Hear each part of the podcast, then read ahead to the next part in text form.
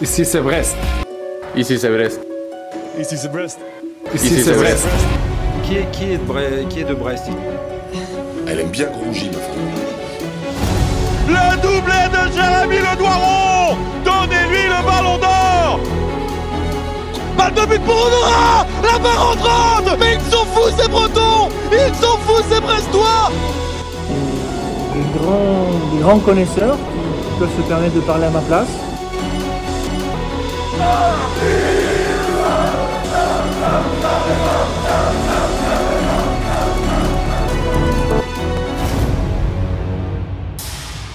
C'est bon d'aimer le stade brestois Brestoise, Brestois, nous sommes le 1er septembre 2023, dernier jour de mercato.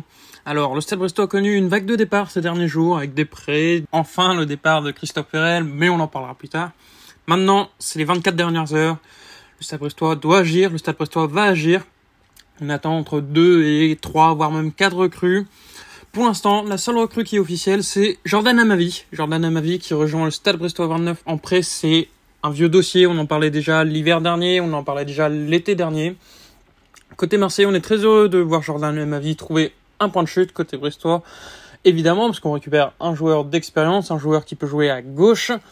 Mais l'interrogation, c'est que vaut aujourd'hui Jordan Amavi, lui qui était proche de l'équipe de France en 2017, il n'a presque pas joué depuis deux ans. Donc il y a beaucoup d'interrogations et pour lever ces interrogations, on a la chance de recevoir Quentin, Quentin qui est animateur du podcast La Commanderie, supporter de Marseille depuis bah, depuis toujours évidemment.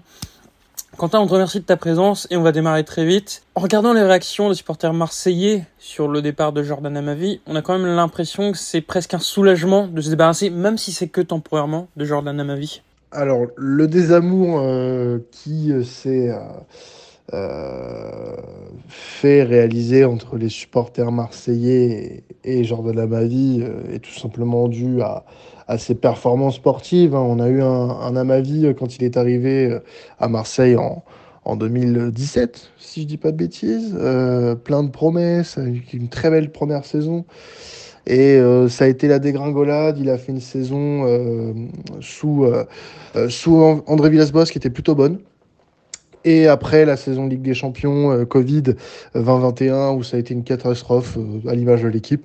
Et il a jamais su se remettre à niveau. Euh, euh, six mois sous Sampaoli qui ont été catastrophiques. Il a été très vite euh, dépassé euh, dans la hiérarchie et prêté à Nice dans la foulée. Et puis il a enchaîné un prêt foireux à Rétafé la saison dernière. Donc euh, oui, le, le désamour est, est, est- est- légitime, mais euh, soulagé de le voir partir, oui, parce que de toute façon, c'était un salaire qui, enfin là pour le moment c'est un prêt, mais c'est un, joueur qui n'aurait servi à rien cette saison, donc euh, c'est bien pour lui, bien pour le club, bien pour tout le monde au final. Donc euh, tant mieux pour tout le monde. Et justement, comment toi tu expliques cette chute de niveau On passe quand même de quelqu'un qui était sélectionné en équipe de France en 2017 à finalement remplaçant du remplaçant du remplaçant à Marseille. Euh, C'est quoi? C'est un manque de travail? C'est peut-être une difficulté à s'adapter dans le contexte marseillais, des blessures? Ou tout simplement euh, est-ce qu'il n'avait pas juste surperformé dans ses débuts à l'OM Bah, ça peut s'expliquer euh, déjà par le fait qu'en 2017, en équipe de France, il n'y avait pas énormément de latéraux, on va dire, encore compétents. Euh, ça commençait un petit peu puisqu'on approchait de, de 2018 et de l'ère à gauche notamment Lucas Hernandez, euh, Benjamin Mendy, qui était la paire qu'on a eue au mondial. Mais à ma vie, euh, a profité un petit peu de ce moment de creux du côté des latéraux en équipe de France, notamment à gauche. Et voilà, donc euh, il suffisait de bonnes performances en Ligue 1 et, et avec Marseille qui plus est qui lui offrait une vitrine assez importante aux yeux du sélectionneur. Donc euh, maintenant, aujourd'hui, euh, voilà, il y a eu des blessures en effet euh, qui l'ont un petit peu, qui l'ont un petit peu fait baisser le niveau, notamment une, me semble-t-il, au moment où AVB arrive et quand il revient, c'est plus le même. Donc ouais, il a eu ces problèmes-là, perte physique, les blessures qui ont fait que qui ont fait que il a perdu sa place du côté de Marseille et forcément ses performances en ont pâti. on avait pu revu le même à ma vie qu'au début et sous AVB. Donc une, déception malgré tout parce que c'est un, joueur qui avait de grandes promesses quand quand il est arrivé à Marseille, l'un des l'un des, meilleurs du championnat de France à son, à son époque.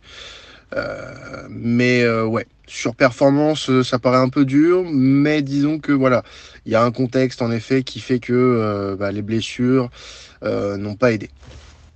Tu évoques justement quelques problèmes physiques. tu l'as aussi dit, il n'a pas joué ces dernières saisons, presque pas. Nous, là, on a une inquiétude, c'est où il en est physiquement. Est-ce qu'il a fait la pré-saison avec vous est-ce qu'il s'est préparé physiquement ou est-ce qu'on a potentiellement récupéré un joueur qui est totalement hors de forme? Alors, tout ce que je peux te dire, c'est fait déjà la saison dernière, il n'a pas énormément joué. Euh, pour dire quasiment pas du tout. Euh, donc, euh, il n'a pas énormément de, temps de jeu dans les pattes, le, petit Jordan. Et pour ce qui est de la prépa physique, il ne la faisait pas avec le groupe, sauf preuve du contraire. Il y avait un. L'OM a créé cet été avec les joueurs euh, indésirables comme Polirola, Conrad de la Fuente par exemple, un espèce de loft où il pouvait s'entraîner à part. Et euh, du coup, bon, bah, il y a eu un, entraînement à part. Est-ce que la prépa physique était aussi poussée euh, que pour les, les, joueurs gardés par Marcelino? Je ne sais pas. Je ne saurais pas te, vous dire quel est le, le degré de, préparation euh, qu'ont eu ces joueurs-là et donc euh, qu'a eu euh, Jordan Amavi. Mais c'est possible qu'ils mettent quelques semaines à, se mettre dans le bain physiquement. Que c'est un joueur qui est en manque cruel de confiance, qui est en manque cruel de temps de jeu. Donc ça va être ça va pas être facile sur les premières semaines. Je pense qu'il faudra être un peu patient. Si on passe sur le profil potentiel le profil technique de Jordan Amavi. Est-ce que tu peux nous rappeler quel type de latéral c'était? Est-ce que c'est quelqu'un de plutôt offensif, plutôt défensif? Et c'est aussi l'occasion de peigner un peu ses points forts, ses points faibles? C'est très simple. Hein. C'est un latéral qui euh, est un latéral plutôt moderne en soi, dans le sens où c'est quelqu'un qui va être très offensif, porté vers l'avant. Euh, qui reste malgré tout, qui restait malgré tout un, défenseur plutôt correct, même si euh, ça dépend du système dans lequel il va être aligné. S'il est sur un côté dans un système à 5 défenseurs, ça risque d'être compliqué pour lui de revenir défendre parce que c'était pas non plus le meilleur pour faire les efforts. Et dans un système, alors si c'est dans un système à 5 et qu'il joue défenseur central gauche, pourquoi pas il avait été positionné parfois dans ce, dans ce système-là avec Sampaoli, euh, parce que bah, en tant que piston gauche, euh, très compliqué. Mais ouais, sinon, point fort, oui, offensivement, il va apporter du surnombre pour, le, euh, pour apporter des, solutions par des centres, etc. Et il va essayer de jouer par sa vitesse, même si là, pour un an et demi, il a peut-être perdu en jouant pas beaucoup. Mais sinon, euh, point, faible, euh, ça va être la concentration euh, sur 90 minutes. Ça n'a pas été le joueur le plus, assidu, on va dire, sur son passage à l'OM. Au-delà de ça, Jordan Mavi, ça reste quand même un joueur qui a de l'expérience, qui a connu le haut niveau, le très haut niveau, qui a un certain nombre de matchs dans les jambes, notamment de matchs de Ligue 1. Est-ce que tu penses que c'est quelqu'un qui peut apporter son expérience et s'imposer comme un leader tant sur le terrain que sur le vestiaire?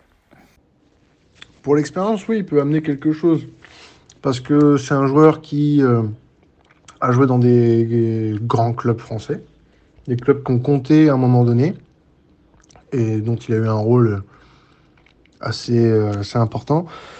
Il a joué à la Ligue des Champions avec Marseille, il a, été une expérience en première ligue. Donc oui, forcément, son expérience, ça peut être utile à Brest, honnêtement. Mais euh, s'imposer comme un leader, non, ça ne sera pas le leader. Il peut être important euh, sur le terrain ou dans le vestiaire. Sur le terrain, s'il est prêt à 100%. Et dans le vestiaire, euh, c'est pas le joueur qui va te poser le plus de problèmes. Hein, donc ça n'a jamais été à Marseille, en tout cas, le joueur qui t'a posé le plus de problèmes. Donc je pense que il peut parfaitement s'intégrer du côté du vestiaire de Brest et devenir en effet un de ses membres importants. Et peut-être de manière plus générale, c'est quel type de personne au quotidien? Est-ce que c'est quelqu'un qui est très travailleur et qui va tout faire pour renverser la mauvaise pente que prend sa carrière? Ou peut-être que c'est quelqu'un qui peut vite baisser les bras, qui a peut-être déjà baissé les bras du côté de Marseille? Et euh, non, de manière plus générale, oui, ça n'a jamais été vraiment quelqu'un de critiquable sur son attitude. Il a toujours plus ou moins travaillé. C'est vrai que j'ai pas l'impression que c'était de la mauvaise volonté de sa part. Euh, c'est ses coups de moins bien à Marseille. Plus euh, peut-être une limite. Une limite qui était imposée à son corps, au potentiel qu'il avait pour percer vraiment comme étant le latéral gauche de prédilection du côté de Marseille, quels que soient les entraîneurs il n'a jamais vraiment été indiscutable, malheureusement. Et c'est ça qui lui coûte sa place du côté de Marseille, parce que c'est vraiment quelqu'un qui euh, aurait pu, honnêtement, atteindre euh, certains niveaux avec l'OM. Et euh, certaines, voilà, comme je le disais, limites physiques, voire peut-être même sportives, l'ont empêché d'atteindre ce niveau à l'OM. Mais euh, ça n'a pas l'air, en tout cas, des échos que j'ai eus, quelqu'un de foncièrement méchant ou mauvais. Euh, c'est plus voilà un rendez-vous manqué avec Marseille plus qu'autre chose. On termine avec un avis purement subjectif, on te le demande. Est-ce que tu considères que Brest c'est un bon choix pour Jordan Amavi?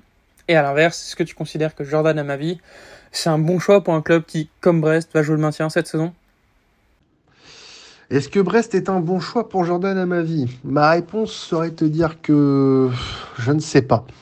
Je ne sais pas puisqu'on n'a pas énormément de détails, en fait, de données sur le Jordan à ma vie d'aujourd'hui. Euh, comme je l'ai dit auparavant, c'est un joueur qu'on a très peu vu jouer cette année, enfin cette, euh, oui, c'est sur cette année civile, euh, même sur la saison dernière.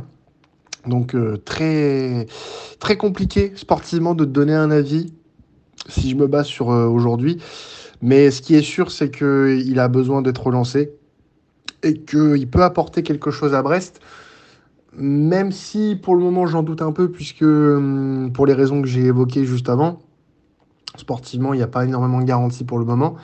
Mais il peut, voilà, son expérience peut te, peut te rendre quelques services. Et euh, honnêtement, je pense que ça peut être une, une addition assez intéressante pour, euh, pour Brest qui, euh, me semble-t-il, euh, aurait euh, des besoins sur ce côté gauche. Je ne sais plus qui exactement est sur ce côté gauche, côté brestois. me semble-t-il que c'est Bradley Loco, en effet, qui, qui est arrivé en provenance de Reims cet été également.